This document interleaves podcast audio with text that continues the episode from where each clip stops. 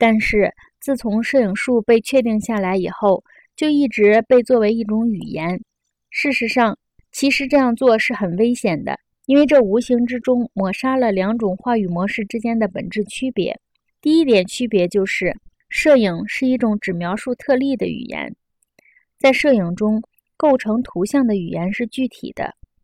与字词和句子不同的是，摄影无法提供给我们关于这个世界的观点和概念，除非我们自己用语言把图像转化成观点。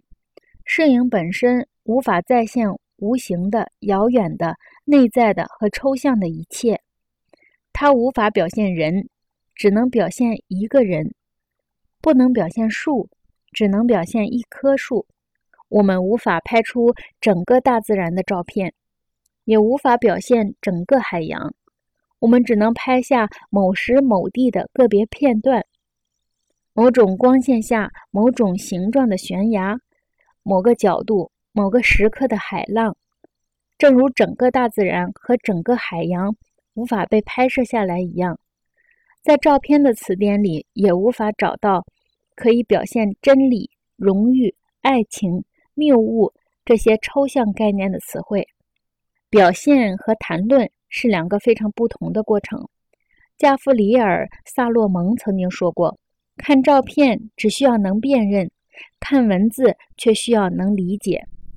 他这样说的意思是，照片把世界表现为一个物体，而语言则把世界表现为一个概念。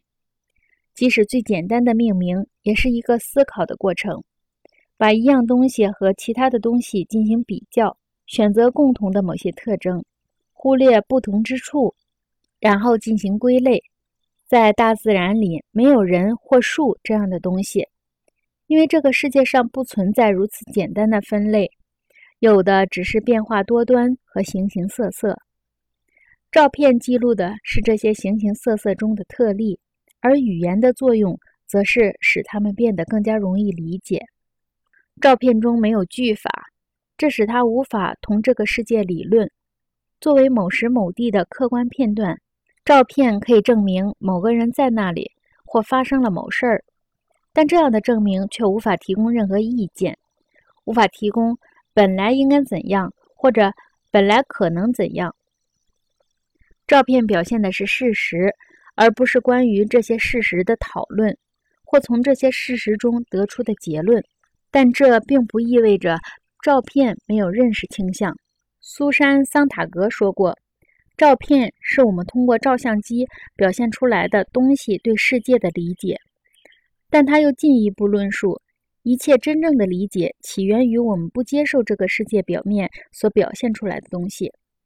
当然，语言就是用来挑战、讨论、质疑那些我们眼中表面事物的一种工具。真假这样的表述只能出自语言的范畴。当我们看到一张照片的时候，这是真的吗？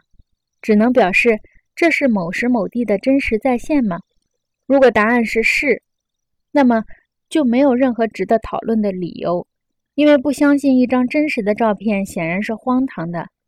照片本身就是不容置疑的观点，代表着确定无误的事实，它无心辩驳，所以它就是无可辩驳的。